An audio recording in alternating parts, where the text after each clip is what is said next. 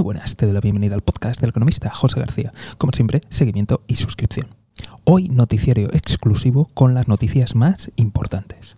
Como siempre, muchísimas gracias a la gente que me apoyáis en Coffee y en Buy Me a Coffee.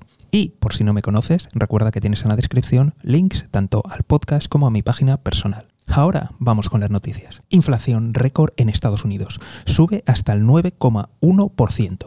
Algo no visto en décadas y ojo a la posible subida de tipos por parte de la Fed mercado inmobiliario en Estados Unidos. El 50% de los acuerdos de compra firmados en junio en Estados Unidos han sido cancelados. En mayo, el mes anterior, fue de solamente el 9% y el año anterior, en ese mismo mes, fue tan solo del 6%. Además, el número de casas en el mercado en venta no deja de crecer. Podemos ver el resto de indicadores y en todos se ve una caída o desaceleración en el sector. Mercado cripto.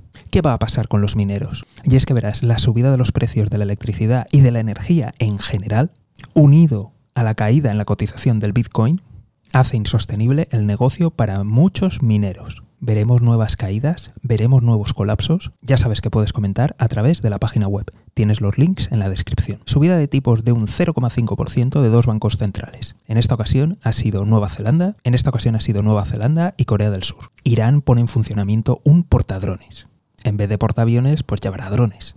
Esta es la noticia que veréis, pero también ha puesto en funcionamiento un submarino con la capacidad de lanzar drones. Y si te estás preguntando qué efectividad tienen, te recuerdo los ataques de los rebeldes yemeníes que consiguieron colocar misiles y drones dentro de Arabia Saudí y Emiratos Árabes Unidos, que estos a su vez utilizan tecnología americana. Los ciudadanos chinos comienzan un boicot pues sí, lo estás escuchando bien, ya que allí en China manifestarse o saltarse a la ley, bueno, pues tiene consecuencias bastante graves y serias. Así que imaginaros el nivel de desesperación y el nivel de hartazgo que hay allí. En esta ocasión el boicot consiste en dejar de pagar las hipotecas, ya que debido al pinchazo de la burbuja inmobiliaria allí, muchas personas se han visto obligadas a pagar la hipoteca de un piso que no está terminado o ni siquiera está empezado. Esto afecta a 86 ciudades, más de 200 proyectos inmobiliarios y se estima que los bancos tienen una exposición al mercado inmobiliario por valor de 9,2 billones de dólares. 9,2 billones si me estás escuchando desde España y si me escuchas desde Estados Unidos o de algún otro país anglosajón, lo llamaréis trillones. Y ojo que esa exposición al mercado inmobiliario se compone en su mayor parte de hipotecas, restricciones energéticas para toda Europa.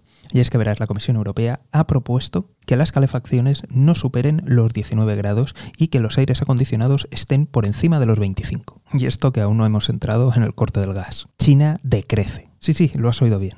Del primer al segundo trimestre del año, China ha decrecido un 2,6% y en términos anuales solamente ha crecido un 0,4%, cuando lo esperado era un 1%.